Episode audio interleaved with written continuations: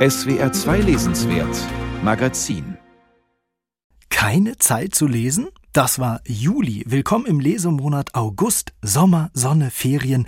Wir hätten da ein paar Lektüre-Tipps für Sie. Schön, dass Sie dabei sind. Mein Name ist Lukas Meyer-Blankenburg. Ja, jetzt geht es auch gleich hoch hinaus, und zwar höher als der Himmel, ins Weltall mit dem Mann, der aus Science Fiction große Literatur gemacht hat. Sie kennen ihn bestimmt. Natürlich, ich würde gern ein paar Spaziergänge auf dem Mond machen. Aber äh, ich glaube, dass dieser Aufwand von Dollarmilliarden und diese äh, Raketen, und das ist ein bisschen schon zu viel des Guten. Sozusagen, es gibt keine richtige Proport zwischen der Investition und dem Erfolg. Ja, zum Glück ist der Proporz geblieben. Zum Glück ist die echte Mondfahrt nach wie vor ein Milliardärsvergnügen. Deshalb musste der Autor, um den es gleich geht, sich den Weltraum regelrecht erschreiben. Herausgekommen sind Literaturklassiker, die auch die Forschung inspiriert haben. Wer war dieser Typ? Das erfahren Sie gleich. Und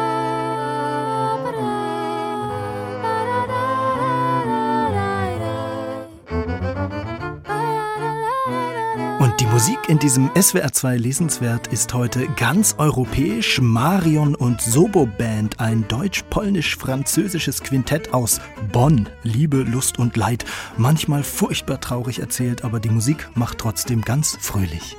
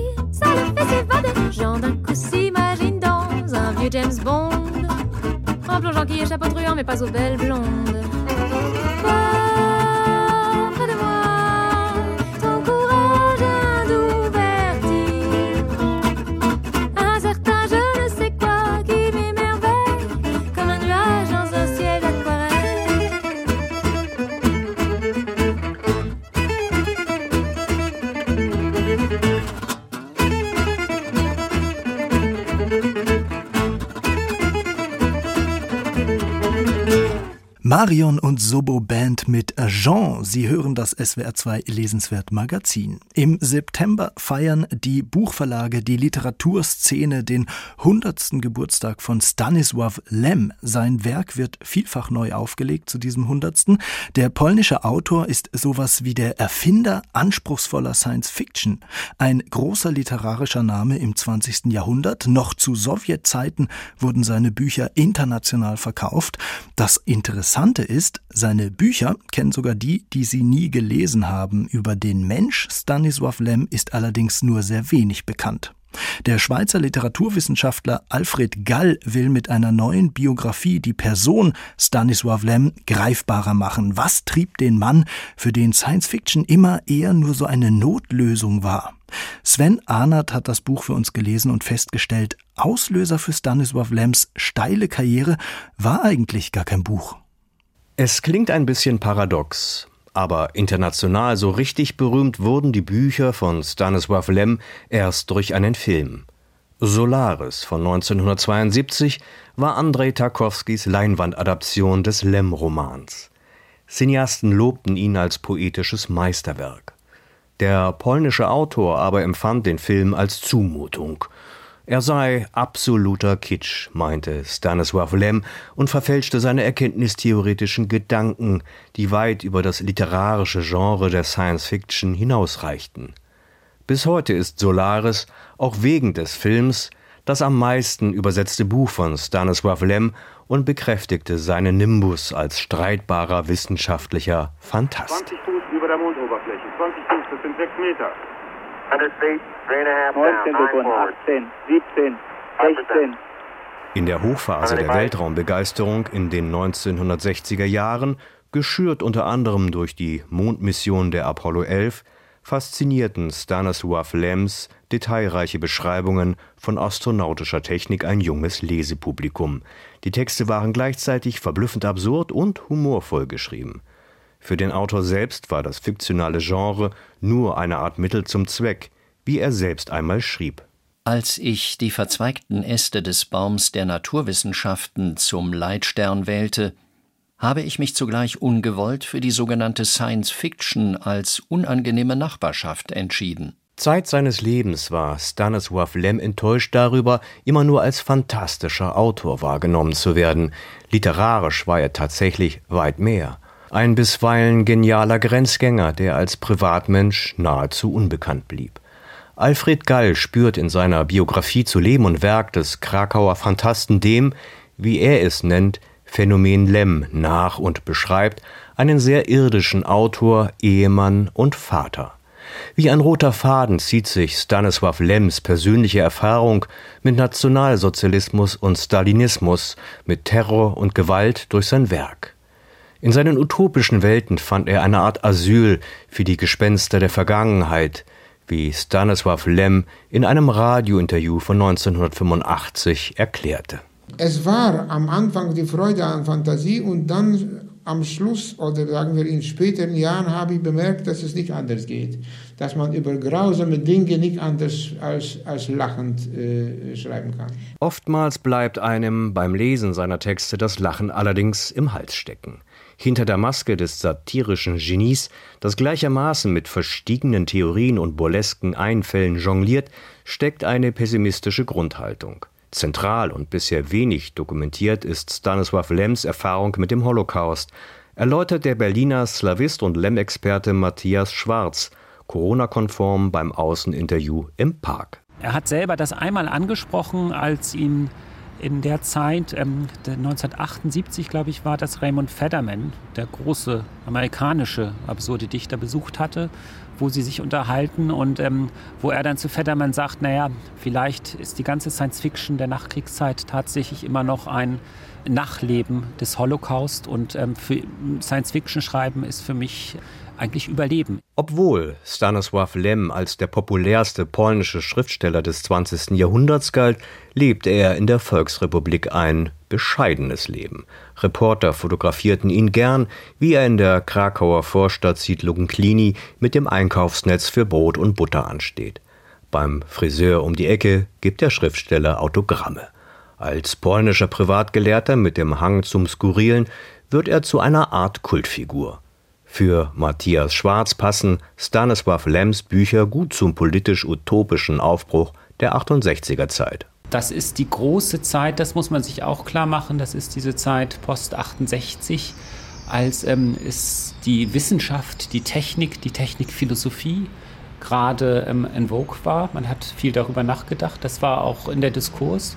Und genau da rein kam plötzlich ein Autor, der gesagt hat, ich schreibe nicht nur billige Unterhaltungsliteratur und Pulp Fiction, sondern der das Versprechen verkörperte, ernsthafte, ernstzunehmende, literarisch anspruchsvolle Science Fiction zu schreiben. Vielleicht war es nur konsequent, dass Stanisław Lem, dem immer ein bisschen der Ruf des verhinderten Wissenschaftlers nachhing, 1989 aufhörte, Romane zu schreiben.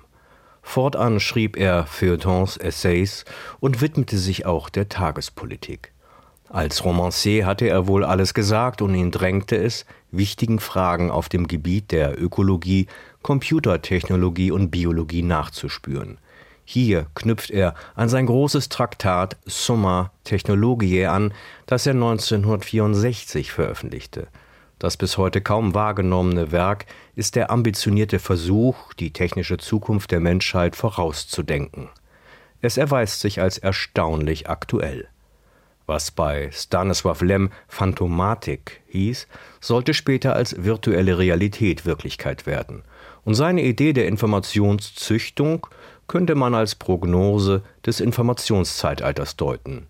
Doch als Hellseher einer Welt von morgen wollte Stanislaw Lem nie gelten. Wenn jemand den bösen äh, Versuch unternehmen würde, meine komisch-satirischen Märchen, sagen wir, ins naturalistisch-seriöse äh, zu übersetzen, so entstünde daraus etwas Schreckliches, Entsetzliches. Der Modus, mit dem ich operiere, eben also diese Satire, Groteske, dient mir eben dazu, um das äh, irgendwie doch schmackhafter zu gestalten, was an sich entsetzlich ist. Stanislaw Lem war nicht frei von Koketterie und Eitelkeiten, bisweilen war er ein verbitterter Mensch, der auch so manche rote Linie überschreiten konnte. Einmal soll er einen hupenden Autofahrer in West-Berlin als Faschisten beschimpft und das Horst-Wessel-Lied angestimmt haben. Das waren alles Provokationen eines vom Krieg zutiefst traumatisierten Polen, der nicht verwinden konnte, im Land der Täter auf Wohlstand und Überfluss zu stoßen. Alfred Galls lesenswerter Biografie ist zu verdanken, endlich mehr auch über diese Facetten des berühmten Autors zu erfahren. Das Buch skizziert insgesamt das Leben eines großen Phantasten, der mit sich und seinem Leben nie ganz im Reinen war. Vielleicht irgendwie überraschend, aber klingt fast schon nach einer tragischen Figur. Sven Arnert empfiehlt die Biografie Stanisław Lem Leben in der Zukunft von Alfred Gall. 272 Seiten gibt's für 25 Euro. Nach dem Zerfall der Sowjetunion war Stanislaw Lem übrigens auch immer einer, der sich aktiv gegen Krieg und gegen Nationalismus engagiert hat. Ein ja, in diesen Tagen ganz passendes Zitat noch von ihm, falls Sie gerade eben nicht nur Bücher lesen, sondern hin und wieder auch mal Olympia schauen. Für mich zum Beispiel, na, ich will vielleicht ein Sonderling und ein abstoßender Sonderling, aber zum Beispiel diese Olympischen Spiele.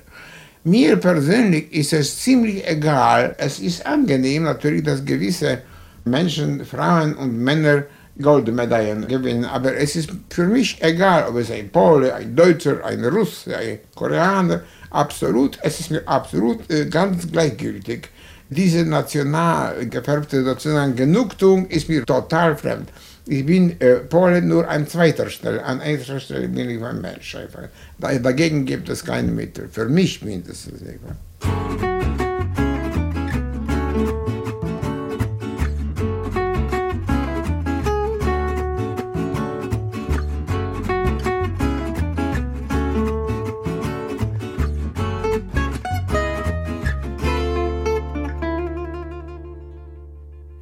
à l'école des dictées, des poèmes, de la craie sur le sol, des 1, 2, 3 soleils. On crie, on s'affole, on rit toute la journée, on court toujours sans trêve, tu peux pas m'attraper. Nous on danse une valse folle, toutes ces couleurs tourbillonnent,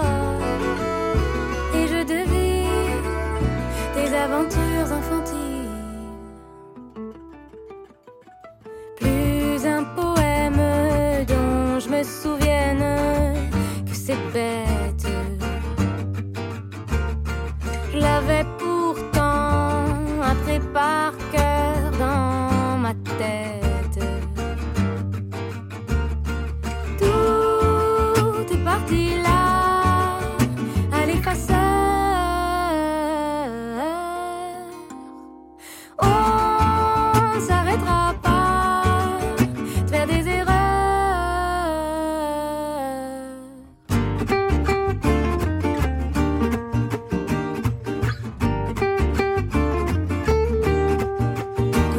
Des allées de tilleul.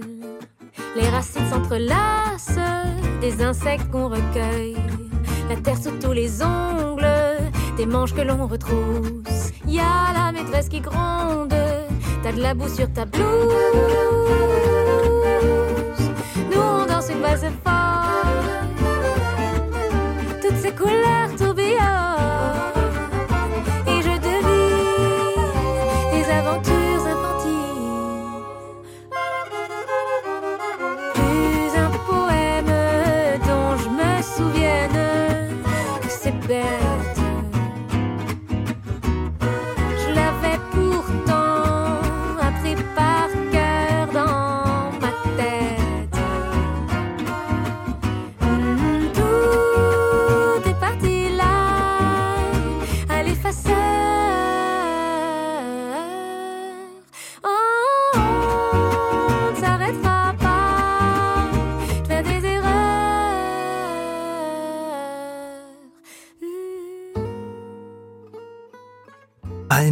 Verrückter Walzer, Falz voll, oje, ob ich das richtig ausgesprochen habe, von Marion und Sobo Band von ihrem neuen Album Histoires hier im SWR 2 Lesenswert Magazin.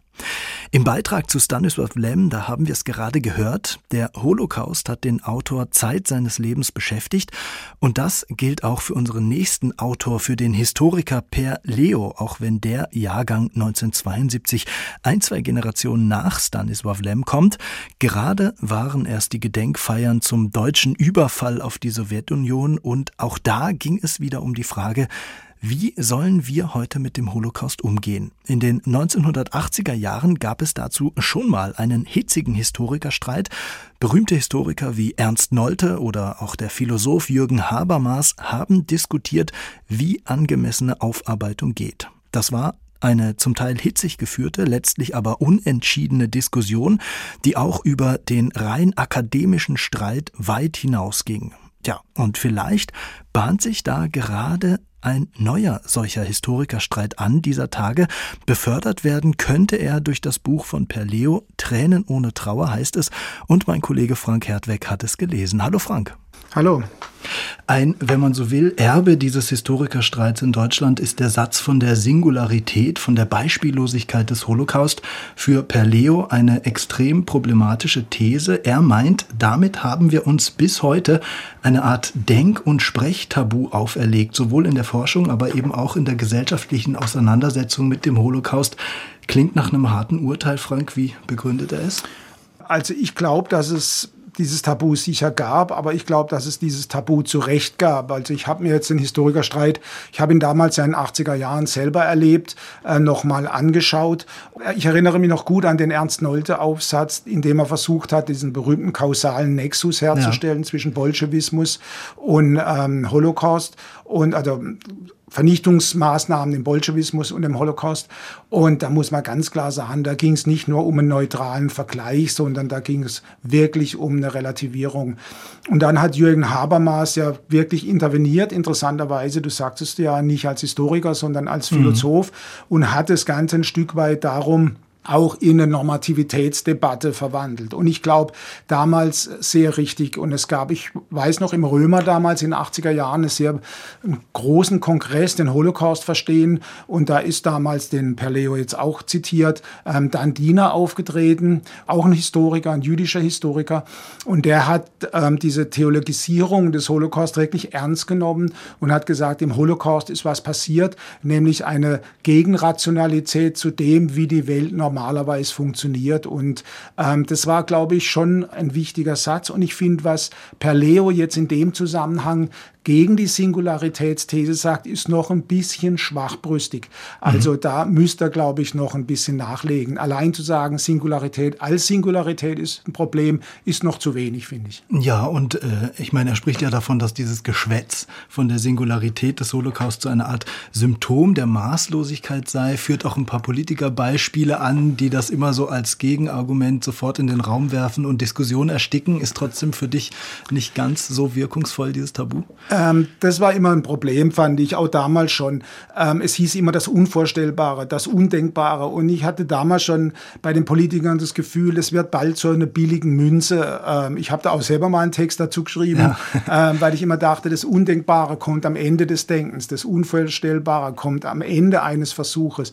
Und dass das immer so schnell aufgerufen wird, das fand ich schon sehr bedenklich. Also diese Ritualisierungstendenz gab es definitiv. Und das Zweite, was Perleo, glaube ich, da wiederum zu Recht anspricht. Es gab natürlich dieses Einfühlen in die Opferperspektive. Und wenn man Lea Roos, die er zitiert, oder Eberhard Jäckel, den er zitiert, mit ähm, jetzt fühlt man sich leichter in Deutschland nach der Entstehung des Holocaust-Denkmals, da muss man auch sagen, das sind einfach Perspektiven verwischt. An dem Punkt würde ich ihm sehr recht geben wiederum. Jetzt sollten wir unsere Hörerinnen und Hörer nicht auf die falsche Fährte locken. Eigentlich will Per Leo in seinem Buch nicht allein das Für und Wider dieser Singularitätstheorie abwägen. Er will, schreibt er, er darstellen, dass der Nationalsozialismus allgegenwärtig sei in unserer Gesellschaft, also sie nach wie vor sehr stark präge. Woran macht er denn das fest? Ähm, ich glaube an zwei Dingen. Das eine ist der berühmte negative Gründungsmythos, könnte man vielleicht mhm. sagen, des Holocaust für das Vereinigte Deutschland, was vielleicht aber auch seine Richtigkeit hatte.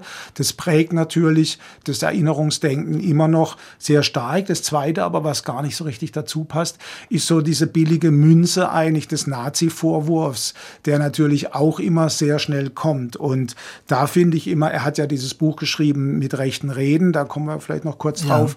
Ja. Ähm, und da sagte er, wenn wir immer gleich sagen, ihr seid Nazis, dann kann man eigentlich mit niemand mehr reden. Das ist eine Erfahrung, die er, glaube ich, aus dem Schreiben des Buches auch noch gezogen hat. Ja, und der Mehrheitsgesellschaft gegenüber ist er alles andere als zimperlich. Er wirft uns falsche Selbstzufriedenheit vor als eben nur vermeintliche Aufarbeitungsweltmeister. Er sagt auch, wir hätten keine oder kaum Ahnung von größeren historischen Zusammenhängen. Wozu will seine Kritik der Erinnerungskultur, wie das Buch ja im Untertitel heißt, dann anregen? Ich glaube, zum einen jetzt bezüglich der Holocaust-Forschung ganz wichtig für ihn, die Perspektive zu erweitern. Also es gab schon in den 80er Jahren Bücher von Götz Ali, Susanne Heim, das war ein sehr, sehr wichtiges Buch, Ökonomie der Vernichtung.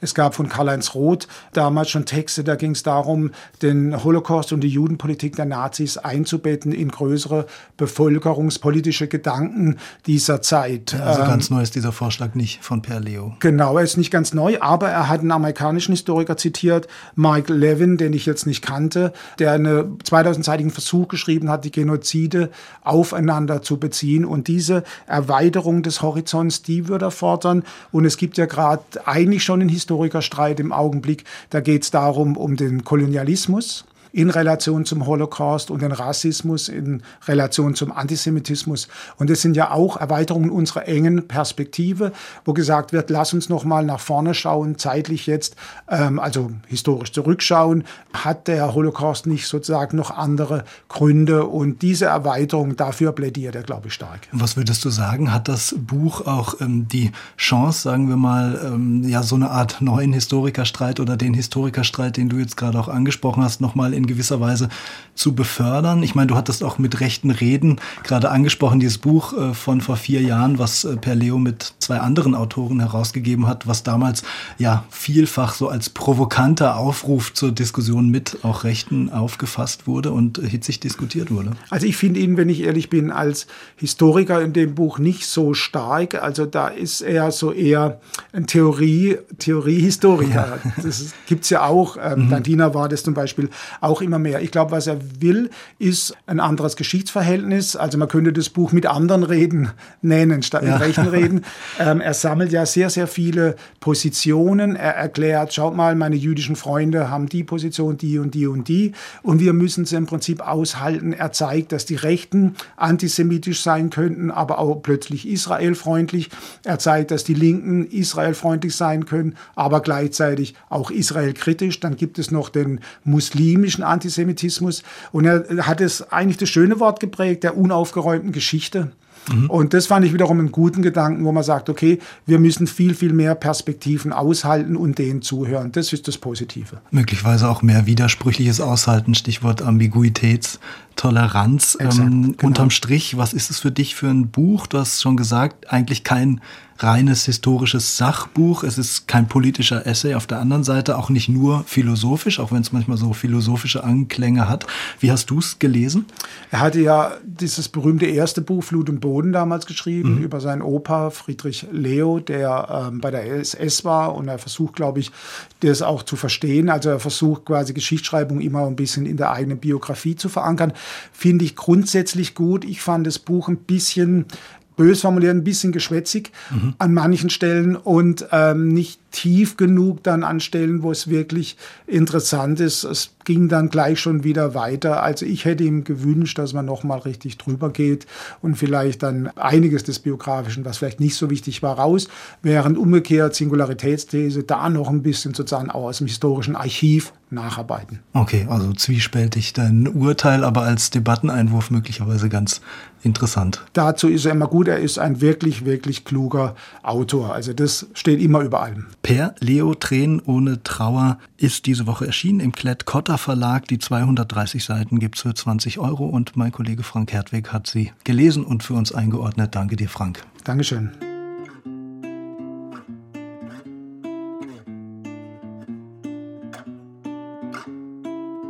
Wherever you go, wherever you come from, you're worthy of peace, worthy of freedom, young child. To lead the world. Be wild with the dreams you hold. Years of silence now, she'll go. Scream, shout to the top of her lungs, she'll let them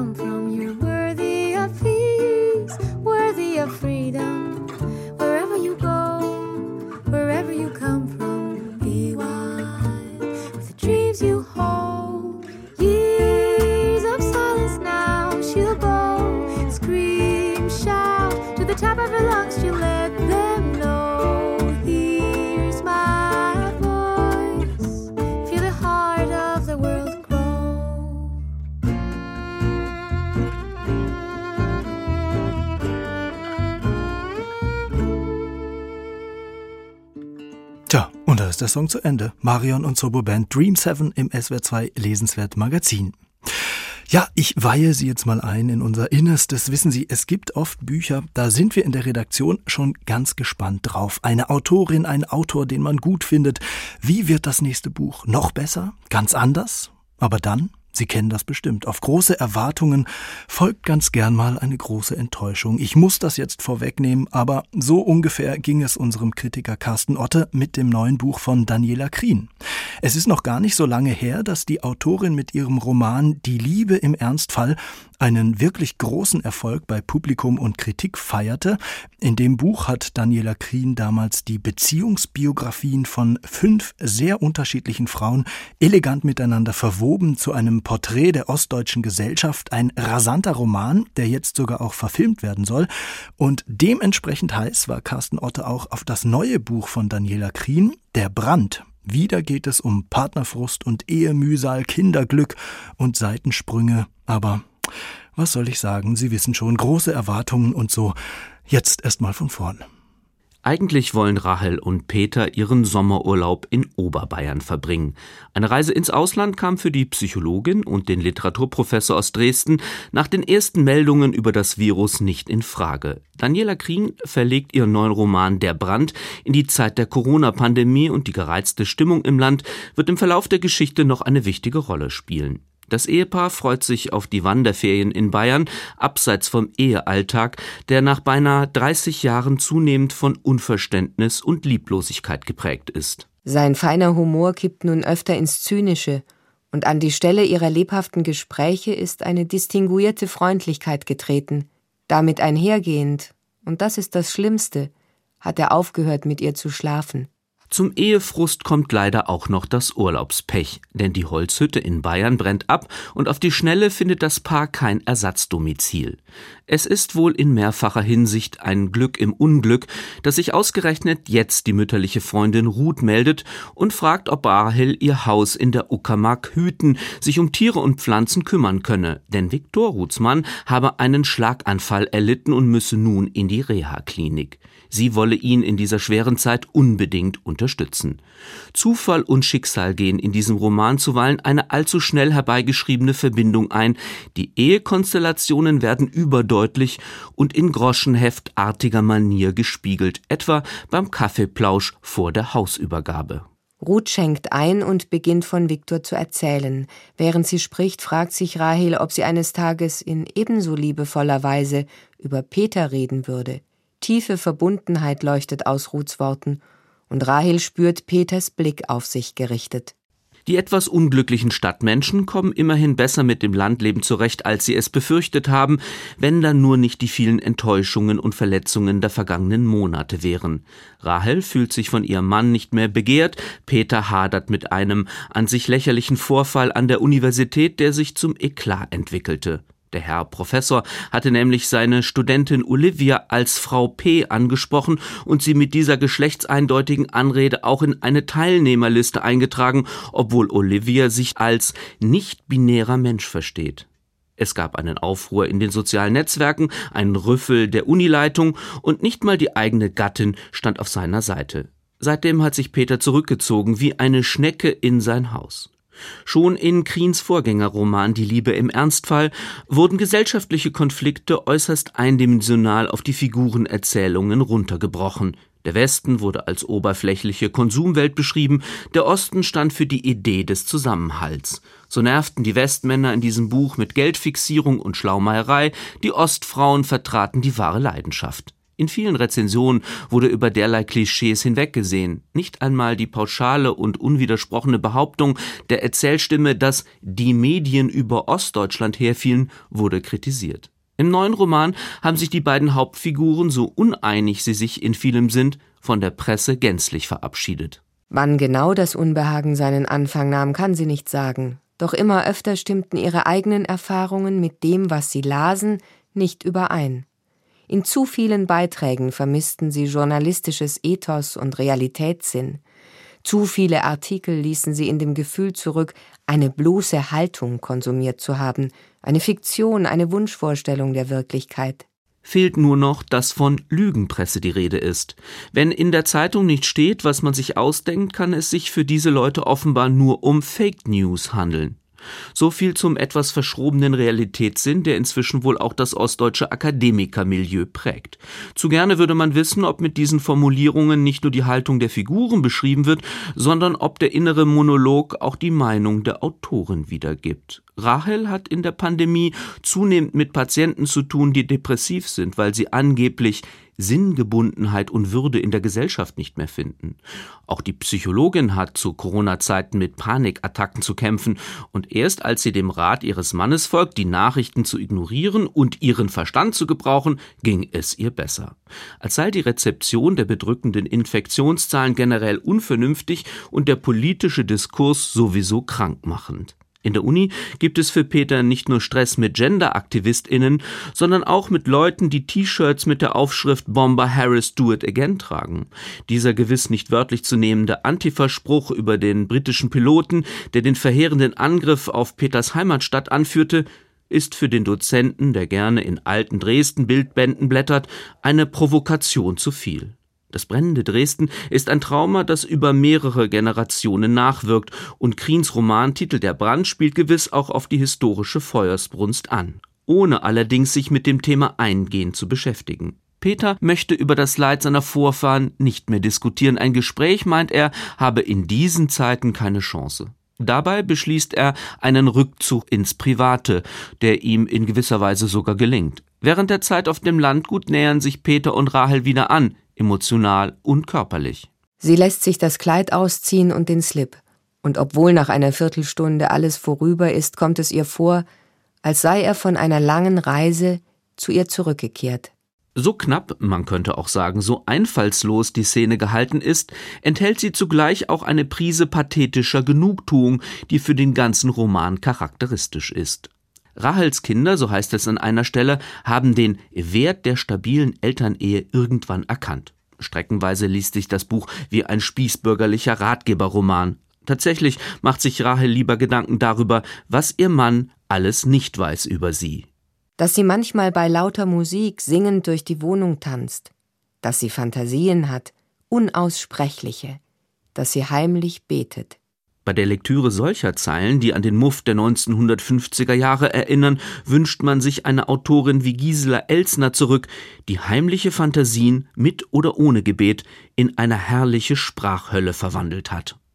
Ja, also leider irgendwie nix, findet Carsten Otte. Der Brand von Daniela Krien ist erschienen bei Diogenes 272 Seiten, 22 Euro. Ach, und übrigens, Stichwort Spießbürgerfantasie, weil der Name gerade fiel, Gisela Elsner, das Berührungsverbot. Mehr sage ich nicht.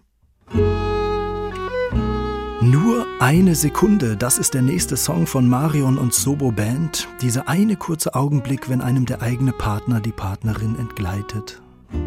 Auf dem grünen Sessel vor mir, so nah und doch so weit. Dein Blick in die Leere, ins Dunkel der Meere tauchst du tiefer ein du sein? Deine Seele, die Fantasie, sie tragen dich weg von hier. Nur eine Sekunde, so weit von der Erde schwebst du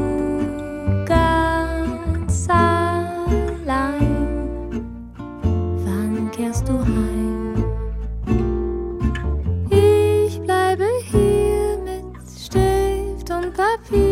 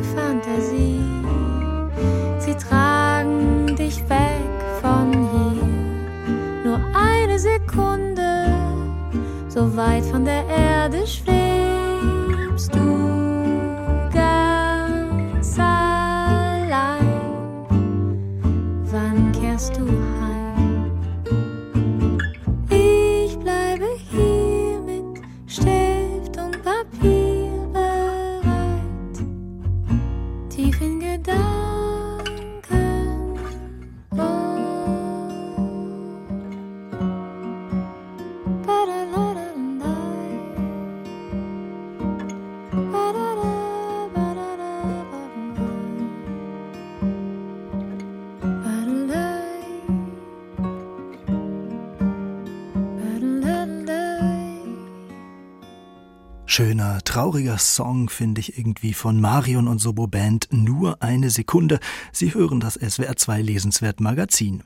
Wir machen noch mal kurz Halt bei Daniela Krien von vorhin. In dem Beitrag, da haben Sie es gehört, was eben auch anklingt in dem Buch, ist so eine Art Ost-West-Konflikt, eine Spaltung, die auch 30 Jahre nach dem Fall der Mauer durch unser Land zu gehen scheint dass es da auch eine ganz andere Sicht auf die Wiedervereinigung geben kann.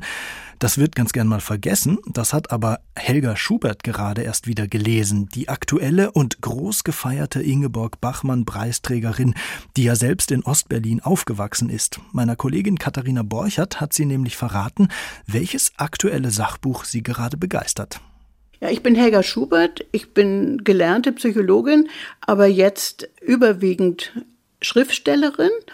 Äh, ich habe auch das Problem, immer zwischen Sachbuch und äh, Schöngeistliteratur zu schwanken, weil ich immer sehr viele Dokumente reinnehme. Und ich möchte ein Buch empfehlen, in dem das eigentlich auch so ist, in dem aber jetzt die Dokumente überwiegen und die Argumente überwiegen. Und das Buch heißt Gespaltene Nation, Fragezeichen, Einspruch, Ausrufungszeichen, Untertitel 30 Jahre Deutsche Einheit. Und die Autoren sind zwei ausgewiesene Fachleute auf ihrem Gebiet. Einmal ist es Richard Schröder, der ist Professor für Philosophie an der Humboldt-Universität Berlin gewesen und war auch Fraktionsvorsitzender der Sozialdemokraten nach der friedlichen Revolution in der DDR, kam dann noch kurz in den Bundestag. Und der andere ist Wirtschaftsminister in Sachsen-Anhalt gewesen. Er kommt aus dem Westen und äh, der heißt Karl-Heinz Paquet. Und diese beiden haben also dieses Buch gemeinsam geschrieben, wobei ganz genau auch ausgewiesen ist, welcher welches Kapitel geschrieben hat. Das wirtschaftswissenschaftliche natürlich Herr Paquet und Richard Schröder sehr viel auch über Einstellungen und Erwartungen und auch Enttäuschungen von Menschen, wobei er die Haltung hat, dass das also auf jeden Fall gelungen ist, diese Einheit, und dass es aber noch eine Weile dauern wird und er ermutigt eigentlich zu Geduld. Ich empfehle, dass Menschen das lesen, möglichst viele Menschen das lesen, weil es so ganz und gar mit fachlichen Argumenten, eigentlich mit allem Nörgeln und allen Vorwürfen und aller Missgunst, allem Hass total aufräumt und richtig äh, einem Argumente gibt, dass man auch Hoffnung hat, dass es was wird mit der deutschen Einheit.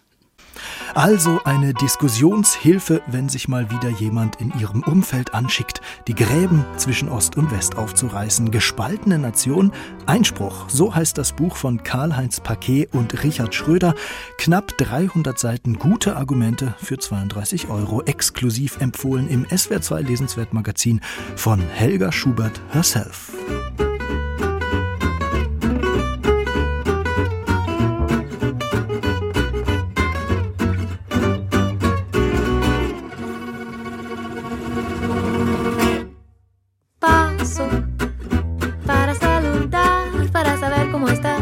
Bueno, ¿qué tal? ¿Cómo te va? Y decirte ya que estamos, que sos mi tesoro. Yo te quiero, te adoro. Gracias.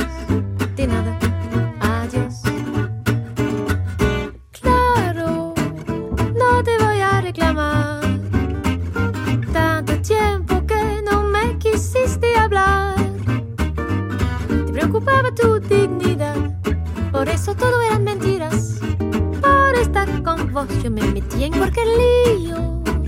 Todo por fin terminó.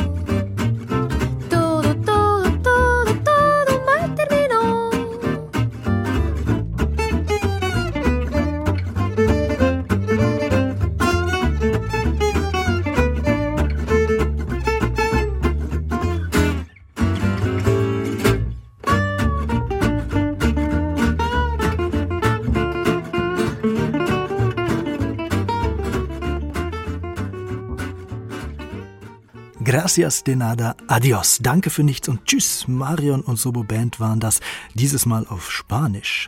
Fast ist die Stunde rum hier im SWR2 Lesenswerten Magazin. Wir haben mit einem spannenden Mann, mit Stanislav Lem, begonnen. Wir hören mit einem spannenden Mann auf. Einer, der sich mit seiner Arbeit viele Feinde gemacht hat. Marcel Reich-Ranitzky kam bei dem Mann sogar auf Mordgedanken. Hören Sie mal hin.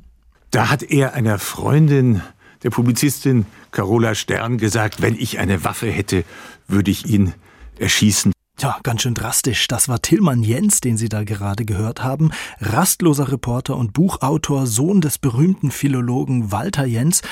Tilman Jens hatte da behauptet, Ranitzky habe für den polnischen Geheimdienst gearbeitet. Er hat aber zum Beispiel auch die Helmut Kohl-Witwe auf die Palme gebracht, weil er Zitate veröffentlichte, in denen der ehemalige Bundeskanzler Weggefährten beleidigte, und zwar aufs heftigste.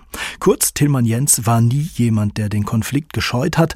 Manchmal hat er ihn direkt sogar gesucht, auch mit sich selbst. Ein Lebemann, der Reisen liebte, der am Ende aber ganz schön fertig war mit dem Leben, das muss man auch sagen. Finanzielle Probleme, eine schwere Diabeteserkrankung. Im Juli 2020, da hat Tillmann Jens den Freitod gewählt. Jetzt ist sein letztes Buch erschienen, der Titel Die Freiheit zu leben und zu sterben, ein Bekenntnis. Stefan Bergholz meint, die Lebensbilanz eines Todgeweihten. Es ist ein gehetztes, ein atemloses Leben, von dem Tillmann Jens auf gut 100 Seiten erzählt. Mehrfach bemüht er dafür das Bild von einer Kerze, die an beiden Seiten brennt im Schatten übermächtiger Eltern groß geworden und ihnen irgendwie nacheifernd als Filmemacher und rasender Reporter, der für Fernsehdokumentationen um die Welt reiste. Von weit über hundert längeren Dokumentationen und über 3000 Magazinbeiträgen spricht Jens. Als Chronist sei er unterwegs gewesen, häufig als staunender Zaungast, doch immer mittendrin. Dazu mehr als zehn Sachbücher. Die Themen Demenz, Scientology, der Missbrauchsskandal an der Odenwaldschule, Stephen Bannon, der Einpeitscher Donald Trumps. Schmale, gedrungene, sehr verdichtete Bücher. Zumeist wählt Jens heiße Eisen als Thema. Er scheut keinen Konflikt und er bezieht wiederholt Prügel für seine Recherchen. Tilman Jens war ein Besessener, ein Arbeitsabhängiger, ein Bruder Leichtfuß, wie er sich einmal nennt, journalistischer Handlungsreisender ein anderes Mal. Maßlos, exzentrisch, ausschweifend, übergewichtig, respektlos, sich selbst und andere überfordert. In seinem letzten Buch legt er eine Bilanz seines Reporterlebens und eine Chronik seiner Krankheit vor. Er erzählt von Begegnungen mit Wolfgang Neuss, dem verarmten und drogenabhängigen Kabarettisten, von Interviews mit der Schriftstellerin Irmgard Keun, die das Exil überlebt hat, in Köln später noch wiederentdeckt wird, aber längst gebrochen ist alkoholabhängig, kreativ erloschen. Er trifft mehrfach Horst Janssen, den genialen Maler und Anarchisten, und freundet sich mit ihm an. Häufig richtet Jens sein Augenmerk auf Menschen, die eigensinnig geblieben sind, rebellisch, gegen den Strom lebend, solche wie der Autor. Zunehmend packte mich die Neugier auf ein Leben, das auch das meine war, bekennt der Reporter, das Leben von Grenzgängern, die am Abgrund stehen, und dem Tod ins Auge sehen. Tilman Jens spricht von Erfolgen und Misserfolgen.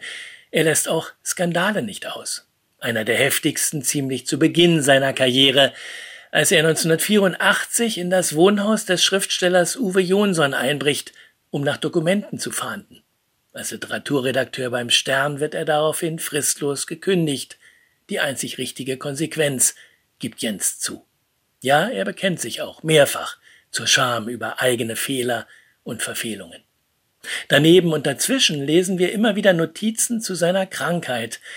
Auch dies eine Chronik, denn er wollte ebenso Bericht erstatten über diese Wohlstandskrankheit Diabetes, die in Deutschland weit verbreitet ist. Der Arbeitstitel für dieses Buch hatte noch Mein Diabetes, Chronik einer Selbstzerstörung gelautet. Denn dass er selbst den Krankheitsverlauf mit seinem maßlosen Leben beschleunigt hat, wird ihm nicht erst gegen Ende seines Lebens klar. Meine Gier auf immer neue Abenteuer hat früh begonnen, bekennt er, und berichtet dann wieder glühend über mein geliebtes, rastloses und so genussreich ungesundes Dasein als Reporter. Das Buch ist unvollendet geblieben. Es ist ein Fragment. Kapitel 6 hat er gar nicht begonnen. Die Überschrift lautet Endzeitstimmung, mein Diabetes in Zeiten von Corona. Gegen Ende seiner Aufzeichnungen kommt Jens auf seinen Hang zur Selbstzerstörung zu sprechen. Ich tue mir nicht gut, schreibt er, und bin mir gelegentlich selber suspekt. Schließlich bekundet er seinen Schmerz, kinderlos geblieben zu sein. Als großes, weitwundes Trauma bezeichnet er es. Genetisch betrachtet wird von mir nichts bleiben. Aber er bekennt auch, Ich habe allen Grund zur Dankbarkeit. Mein Leben war erfüllt und rund. Tilman Jens hat ein ergreifendes Buch hinterlassen. Es ist die verzweifelt ringende und abgerungene Lebensbilanz eines Todgeweihten. Und extrem interessant zu lesen noch dazu. Tilman Jens, Die Freiheit zu leben und zu sterben, ein Bekenntnis. Ludwig Verlag, 192 Seiten, 20 Euro. Tja, und vielleicht passt zum Lebemann Tillmann Jens unser letzter Song Die Badewanne voller Bier ist der Titel von Marion und Sobo Band, soll gar nicht blöd klingen. Hören Sie mal, wofür die Badewanne alles steht. Vergangene Partytage, verfließende Liebe, Sommerlust. Die Badewanne voller Bier, die Badewanne, schau doch hier, die Etiketten schwimmen hoch. Ich hab den ersten Schritt so oft gemacht, warum bin ich schon wieder dran? Was hast du heute für uns getan, damit die gute Stimmung zurückkehren? Ja, das war es auch schon wieder mit dem SWR2 Lesenswert Magazin. An der Technik war Doro Vossen. Die Beiträge der Sendung können Sie wie immer nachhören auf swr2.de oder in der SWR2 App. Hier geht's weiter mit SWR2 aktuell und danach ein Hörspiel mit verführerischem Titel Denken leicht gemacht. Viel Spaß dabei und noch ein schönes Wochenende. Mein Name ist Lukas Meyer-Blankenburg. Tschüss. Setz mich trotzdem in den Fluss so kalt wie eine Badewanne voller Eis, wie man sie bei den WG-Partys früher kannte. Voller Bier die Badewanne, voller Bier die Badewanne. Schau doch hier, die Etiketten schwimmen hoch. Mein Wegbegleiter. Nach all den Jahren will ich dich fragen, fangen wir an uns zu verlieren? Träumst du auch von unbeschwerten Tagen? Jemand ruft an, die fahren ans Meer, bist du dabei? Die haben noch Platz im Wagen.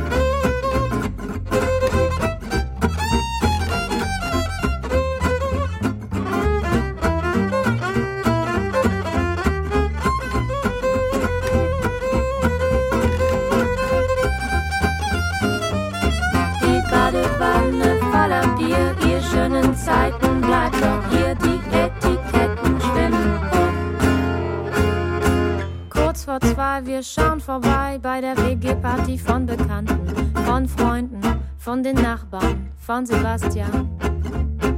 In jedem Zimmer wilde Tänzer, einer schläft hier auf dem Boden.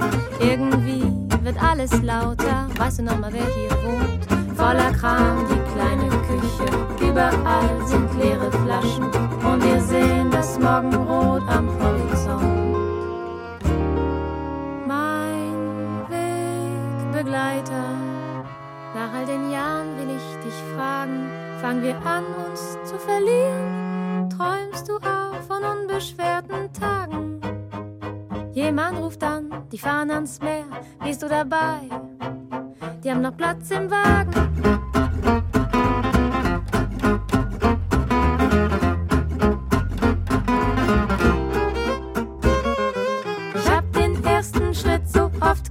Warum bin ich schon wieder dran? Was hast du heute für uns getan, damit die gute Stimmung zurückkehrt?